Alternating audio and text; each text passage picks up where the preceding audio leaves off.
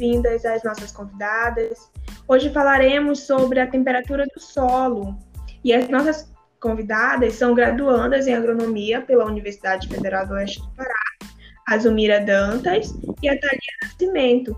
Elas irão esclarecer algumas dúvidas sobre este tema.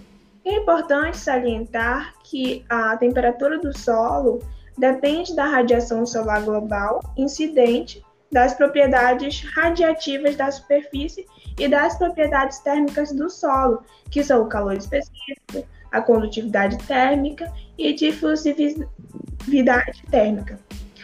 A difusividade térmica.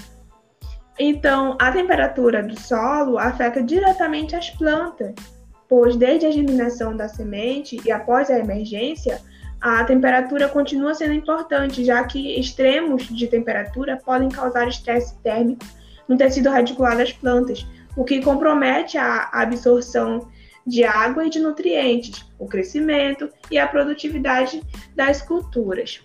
Temos perguntas dos nossos espectadores, primeiramente para a Zumira. Zumira, eles querem saber como a temperatura do ar influencia na temperatura do solo.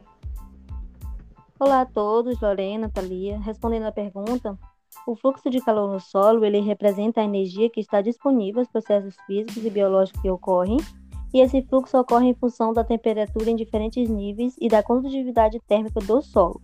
Em estudos sobre balanço de energia, a quantificação do fluxo de calor no solo ele é de extrema importância, pois corresponde à entrada e à saída de energia de determinado meio, favorecendo assim o aumento ou a redução nos fluxos de calor latente e sensível e, consequentemente, aumentando e reduzindo as taxas de evaporação e transpiração.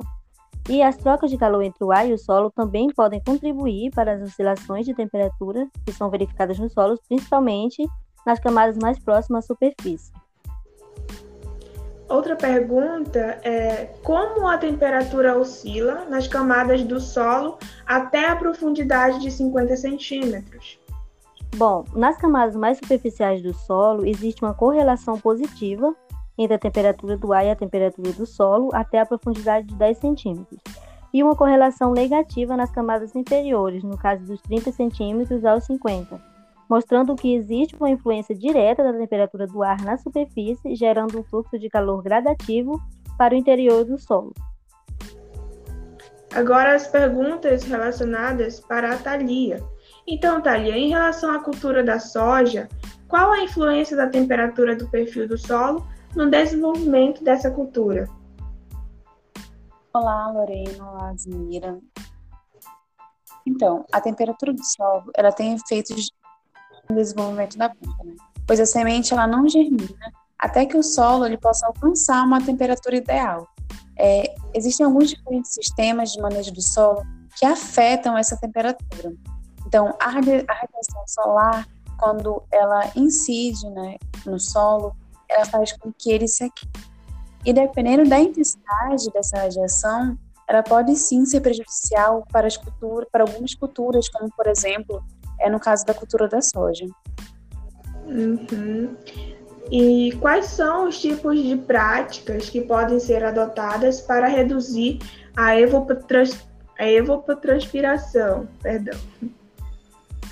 Bom, é, a manutenção de resíduos vegetais na superfície do solo, ela pode ser sim uma prática efetiva né, e também econômica de reduzir a evaporação.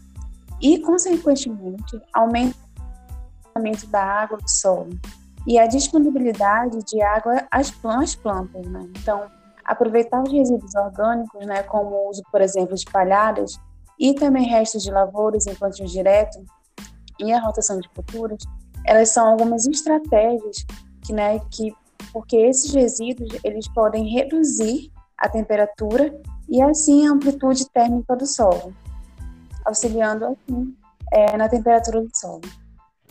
Perfeito, obrigada meninas, obrigada a todos. E é importante frisar que a temperatura do solo exerce influência na germinação de sementes, atividade microbiana e dos pequenos animais que vivem no solo, a decomposição e mineralização da matéria orgânica, degradação de moléculas, respiração, crescimento e desenvolvimento radicular das plantas e, por fim, a absorção de água e de nutrientes do solo pelas plantas. Por isso, a temperatura do solo é tão importante.